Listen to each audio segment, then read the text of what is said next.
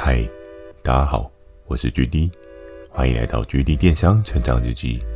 透过每周十分钟的电商成长故事，帮助你更加理解电商市场的运作。Mr. Buzz，近期 GD 又加入订阅赞助计划，如果觉得 GD 的内容有帮助到你的朋友们，想要特别支持我的，也可以前往订阅赞助哦，支持我说出更多好的电商相关内容。如果有想要询问的电商相关问题，欢迎大家寄信到描述栏的 mail，或者可以在留言板留言给我。First Story 也有推出新的语音留言功能，期待大家可以给我更多不同的建议。好的，我们正式进入今天的主题。今天这一集呢，不是在讲到产品了，而是要讲到这个市场面的面对哦。那这一集呢，主题是什么？主题呢，就是内外夹攻怎么打？诶，其实我相信很多人在经营电商的路程当中，一定曾经你都会很纳闷想说：诶，我今天这个东西做的好好的，怎么会突然卖不好？我今天做的这个产品做的好好的，怎么突然被人家进攻了？我这个东西做的好好的。怎么会有人来跟我抢这个产品呢？在世界各国，所有的市场多半都是自由并且透明的哦，所以你无法特别去阻挡谁来跟你做一个竞争，你也无法特别去，比如说写个信啊，跟对方说：“哎，你不准来打我之类的。”所以我们可以看到，大家都是在市场各据一方。各占各的领域哦，不仅仅只是单纯的电商小卖家是这样的状态，其实包含比较大的电商平台，家也都是这样的状态哦。那在当时呢，在当时候，我们的整个环境的氛围呢，也是非常非常复杂的哦。如果有一些人对比较早期的电商市场稍微有些了解的话，你会大概知道，诶，其实，在电商的市场。有很多很多不一样的状况发生哦。当然，如果那时候跟这时候比呢，又有一些不一样的联姻发酵。我还记得，在那个时候有三种对手。对于当时的游戏规则来讲的话距离我主要面对的对手有三种。第一个对手呢，不用讲，就是魔王队，跟 可能远征队的人也会是你的对手，因为。有时候跟其他人好归好，但如果大家真的有一些不合啊，或者是和平协议没有讲好啊，没有签好啊，那到最后呢，开战也不是不可能的事情哦。那除了第一种内部的对手，另外两种的对手会是谁呢？我们先来讲讲第二种对手好了。第二种对手呢，我相信大家一定也都耳熟能详，也都常常都有听过，比如说像是。你现在可能常常会买的某某，又或者是 PC Home、雅虎，这些我们统称它为大型的电子商务平台哦。那像这样的平台呢，他们着重在于品类的经营，然后跟商品的强化深度这样子。所以，这是距离我今天这集要讲到的第二种的对手。那肯定会有人很好奇说：“诶，GD，我看电商市场大概就这样子而已啊，还有第三种吗？”没错，还有第三个对手。而第三个对手是谁呢？第三个对手就是在当时线下有一些比较小型、专攻性的电商平台哦。我们可以看到，举个例子，像是在那个时候一度风风火火的爱上新鲜，又或者是一些比较知名度高的团购平台哦。不知道大家还有没有听过早期的疯狂麦克跟一起来？但在那个时候呢？这个阵营演变成另外一种竞争对手哦，所以距离我在整个游戏规则的架构之下呢，常常我们都要去思考说，哎，这三个对手我应该要怎么样去做制衡哦？为什么这三个对手非常的重要？因为在电商很多产品的设计过程当中啊，你常常会遇到的是，哎，今天可能某某卖什么样的价格，今天可能疯狂卖客卖什么样的价格。今天可能传说是不是又像递出了挑战书？这样讲一讲，或许很多人开始都会渐渐渐渐的意识到，这样的说明呢，我相信应该不少的朋友都能够意识到，在 GD 所在这个游戏规则呢，是有什么样的压力存在哦。叶问是一次打十个，当然一开始我可能还没有很厉害，所以我一开始就打三个。但打三个的状况之下呢，是不是真的每个你都实际有办法可以去跟他做竞争哦？可以有办法抓到他的痛点，去优化自己的强处，进攻对方的弱处。这件事情在电商的经营过程当中是非常重要的事情。那这三个对手到底谁重要呢？在早期的电商市场，我觉得这三个对手都大同小异。怎么说？因为在这三个对手的竞争态势之下呢，它其实是有一个对应的量能跟强度。早期的状态来讲的话，我们可以针对这三个对手做出一些不一样的优劣跟强势程度去做一些说明哦。我还记得，我们先不讲内部的加工，我们先讲外部的部分好了。外部的部分，像某某或是 PC，其实在早期，因为他们算是大型的电商购物平台，所以相对来讲，他们比较琢磨在品类经营，他们不会特别去琢磨在于单品的爆发性哦。那你这样的策略操作的话呢，多半就会有一些对应的缺口出现。比如说，他还撒好几十万的产品，那因为人能够观察、能够注意的状况呢，就差不多是那几只商品哦。你很难作为一个平台业务的窗口，一次手掌握个十几二十万个商品哦。这件事情是一件非常可怕的事情，应该也是，除非你是超人，不然你做不到的事情。所以多半呢，在大型的电商购物平台，他们都一定会有相对比较弱项的品相，会有一些比较。没有那么强的地方，那没有那么强的地方呢，其实就成为一个你可以进攻的点，成为一个你可以与之竞争的点哦。因为他们并没有大肆的掳掠这一块市场需求，相对来讲，你只要插进去这对应的市场需求呢，你都可以有一个很好的业绩输出哦。那一讲到另外一种，就是比如说像是团购类型的那些竞争对手呢，他们就。相对来讲，我觉得会比较可怕一些。他们会更执着的在看着你做什么样的改变，你做什么样的产品。那既然你做什么样的产品呢？他们知道了之后，他们就会尽快的找到人去做出差不多的产品。有时候，其实电商的操作策略啊，我觉得最厉害的电商策略啊，多半是如果你可以抢到市场需求的第一波。你觉得会是满载而归的一个局面哦，但多数人呢，其实都没有办法做出第一波的那个量能。其实，在这几年电商经验也有蛮多的感触哦。我们常常都会去看说，哎，别人卖什么东西很厉害，别人卖什么东西很强，别人卖什么东西非常非常的让人想要买。可是，好像跟卖这件事情一直是。整个市场上面大数的策略哦，我们可以看到很多人都会去观察说，诶，谁什么东西卖得很好啊？那我就来卖这个东西。好像很少会有看到有一些人特别去观察说，诶，我觉得这个市场需要什么样的东西，所以我才生产这样的东西。在那时候的市场氛围状况呢，其实这类的状态也是比较少的。所以你可以发现，在很多电商的讨论过程当中。多半呢，有一些人都只会跟你说：“哦，这个东西卖不错诶，你要不要来卖？” 我觉得这种氛围有点像是那种股票的概念哦，就是哎，我股票涨诶，你要不要一起上车赚扣扣？对不对？然后就上车之后，马上就 你知道了，就不好说。对，那在那个时候呢，我们第二类的竞争对手会相对比较麻烦一点，因为他时不时。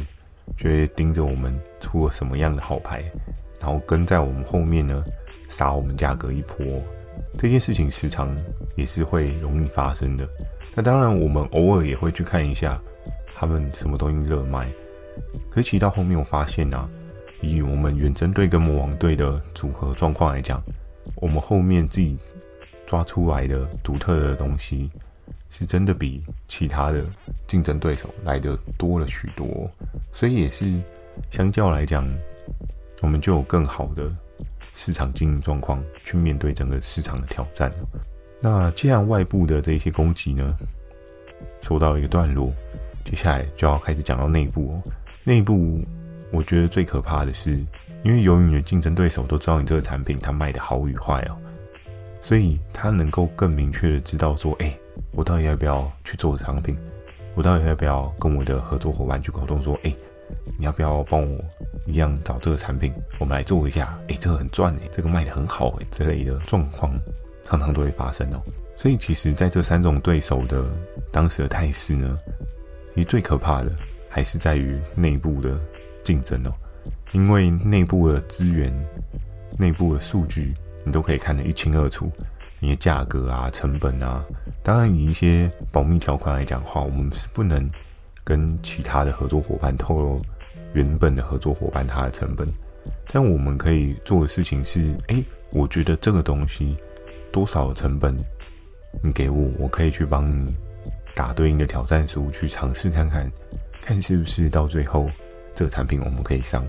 会变成是这样的流程去做一个进行哦，所以在那个时候呢，三种对手最可怕的莫过于是内在的压力哦，外部还是有很多破绽跟可以进攻的地方，在那个时候倒也还好。那接续呢，要来讲到一个大家在电商一定会遇到的一个问题哦，很多人都在教电商怎么招聘，很多人都在说。电商找品要怎么找？好困难啊！我都只能看到人家卖的很好的，然后再进一步的去深化，然后再进一步的去找到更好的工厂，然后再进一步的去 cost down，拿到更好的价格去跟他竞争哦。在前面几集的整个 podcast 说明过程当中啊，如果大家有稍微注意一下 GD 我的整个电商的架构跟说明，你会发现是非常在乎的。是市场需求，对于价格的琢磨呢？当然，我知道我讲过某一些例子，甚至是传说的例子，它的价格可能真的是市场超级 crazy 的状态。可是呢，这件事情确实在早期，GD 我也是有这样子的视觉盲角吧，就是因为周遭电商成功的商品状态都是这样发生的，所以我也觉得只要价格对折，甚至价格三折，甚至价格。折到一个很夸张的地步，它就一定会喷量。确实，在早期呢，在现在可能都还是有这样的状态。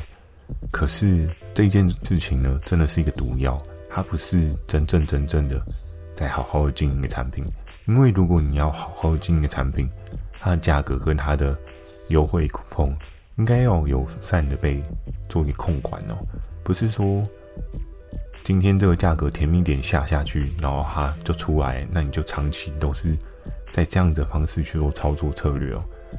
我其实更加白银的是像是品牌的一些操作策略，它可能偶尔探一下市场价格甜蜜点，但是它马上又拉回来，让这个商品对于消费者来讲，它会有一个既定的概念，就是哦，这个东西就是一千块，很合理的，平常我需要就是花一千块，然后呢，偶尔他可能会有一个什么黑五啊，或者双十一，突然诶打一个八折九折，然后你可以疯狂的囤货购买，然后买完之后呢，这个活动档期结束之后又回到一千块，其实相对来讲，商品才可以经营的生生不息哦，你的利润也才可以维持在一个相对高点。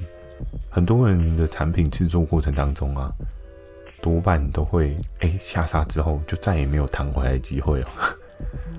大家都会有一个心理限制，都会觉得啊，这个东西市场就是玩到这个价格，你怎么能够卖得这么贵呢？可是事实是这样子吗？市场的需求告诉我们是什么？市场的需求时常都会演变哦。我们可以看到一个最经典的例子哦，比如说像是你身上常常有的服饰穿搭，你有没有发现，在这些设计时尚的过程当中啊，常常都会有一些复古风格的。商品出现哦，那为什么这一些明明就是比较 old school 的东西，它突然又会再被发扬光大？它突然又会再回到大家的眼前之下？它突然又会让大家觉得这东西哎、还不错哎，我应该可以买。有可能是因为沉积了好多年前的商品的那个框框，比如说这个商品在十年前它热卖了，然后也广受好评。消费市场的需求瞬间的被填满了之后呢，诶，突然就卖很不好了。可是当它的整个销售周期结束了之后，大家都需要汰换的时候，它会不会又出来新一波的这个需求动能？这件事情是非常有可能会发生的哦。所以在找品的过程当中，我觉得当然你可以追求更好的价格跟成本，可是更好的价格跟成本真的可以永远的帮你在市场上面赚到最多的利润吗？我相信这不见得是一个最好的方式哦。其实更好的方式，你应该是要依照市场的需求去做出对应的策略哦。那其实近期我也有听到一个合作伙伴的小小的分享，我后面也会做一集相关的说明来跟大家做补充。其实我后来想一想，这样子的切入角度跟思维呢，也是蛮特别的哦。那当时候回到我们招聘。的这个过程呢，就如同像是挖宝的一个概念哦。诶，你今天会挖到的是黄金呢、钻石呢，还是你今天挖到的是一个石头，甚至你今天挖到的是一个炸弹？诶，不要以为电商都没有炸弹哦，是遍地黄金，所有的商品都是黄金。No No No，我曾经也是有看到合作伙伴挖到炸弹，那个炸弹炸起来真的是哇，跟 firework 一样的厉害呢。所以真的不要傻傻的觉得所有的东西都没有风险，所有的东西都没有任何的问题哦。一定要好好的思考这个东西，它会不会有什么样的问题？它会不会有什么后面衍生的风险哦？这件事情在做电商真的是必须要有的。那我相信招聘的部分讲到这边，很多人可能觉得啊，决定你这样讲太笼统，没有关系。你还想要知道招聘的哪一些方面呢？你可以用语音留言功能跟我讲一下，我后面会再做一些补充。因为这集讲有点长喽，我还有一点要讲呢。好，然后最后呢，要跟大家讲到，疯狂也是一种策略。诶，你知道，其实，在市场上面，常常都会有一些很疯狂的人，很厉害的人，在这个市场上面游走吗？我不知道你在。电商的经营过程当中，曾经有没有遇过这种 crazy guy 啊？我呢，因为我们是平台业务的窗口，所以其实也常常看到像是疯子一般的人出现哦。什么样的电商疯子是让人觉得很可怕的呢？像前述所跟大家讲到 S 哥的那个打与不打那一集，也是很酷的一件事情哦。都打到底了，还可以打，好吧？是不是利润空间真的很好？我们不知道，但。在电商当中，其实有时候你的一些疯狂的策略呢，也会有一些正面或是负面的效应哦。像在当时候，以 GD 我在经营产品跟找商品的事情，做一个策略呢，就是今天传说什么样类别，它跑得不错，比如说内衣跑得不错，比如说鞋子跑得不错，比如说它又打造出了什么样厉害的武器，那我就想办法磨出。十把差不多的武器，哎，差不多武器，然后去与之竞争哦。一把剑打断了，换一把；这一把断了，再换下一把；这一把又断了，好，没关系，我还有好多把。所以其实就是一个不停试错、不停的尝试的方式去做进攻。那甚至运用不一样的剑呢，去削弱传说它的攻击力道。传说它的那把剑呢，可能是。倚天屠龙剑，传说他的那把剑呢，可能是倚天剑吧。但我的剑呢是什么剑？我的剑可能就是西瓜刀。我就拿很多西瓜刀跟他的倚天剑互相搏斗，那个画面应该还蛮有趣的哦。就是你知道吗？西瓜刀砍到刀都钝掉了，但还是努力的试着去砍看看。所以其实呢，为什么在一开始雷人大帅会给我们定一个对应的 KPI？希望我们每天至少有八个销售提案哦。原因是什么？他也希望我们透过疯狂的进攻，在这一个市场上面占有一席之地哦。那所以在那个时候内外夹攻的状况之下呢，你需要更疯狂的去做出很多很多的策略跟决定。有时候，当你尝试多了，当你做多了，你会发现你也会有自成一套的一个经验哦。商品看多了，图片看多了。又或者是你整个的操作策略观察多了，你会发现你有一套属于自己的打法、自己的策略哦。每个人在经营电商的过程当中，都一定会有一套不一样的策略，没有谁对谁错。但是试久了，你就会找到一个属于你的黄金公式哦。那当黄金的公式只要出现了之后呢，你要做的是什么？你只要想办法去持续的优化，跟着市场需求节奏去打。多半其实我觉得在电商经营的过程中，应该不会太过困难哦，除非你一直都是唯一的那把剑。